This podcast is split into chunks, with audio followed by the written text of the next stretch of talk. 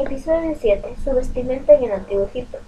En el Imperio Antiguo, como vestimenta egipcia, los hombres usaban unas faldillas llamadas sheti, sujetadas en el cinturón de la cadera y plisadas en la parte delantera. Durante el periodo medio, estas faldas se alargaron un poco más debajo de las rodillas y hacia el final de las dinastías helénicas se llegaron a usar largas túnicas livianas con mangas. Con respecto al vestuario femenino, en un principio eran largos vestidos de cintura alta.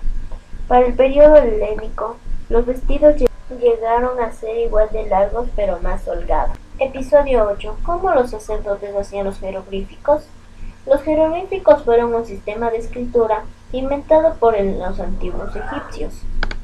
Fue utilizado desde la época pedinástica hasta el siglo XV. La escritura jeroglífica construyó probablemente el sistema organizado de escritura más antiguo del mundo y era utilizada principalmente para inscripciones oficiales en las paredes de templos y tumbas.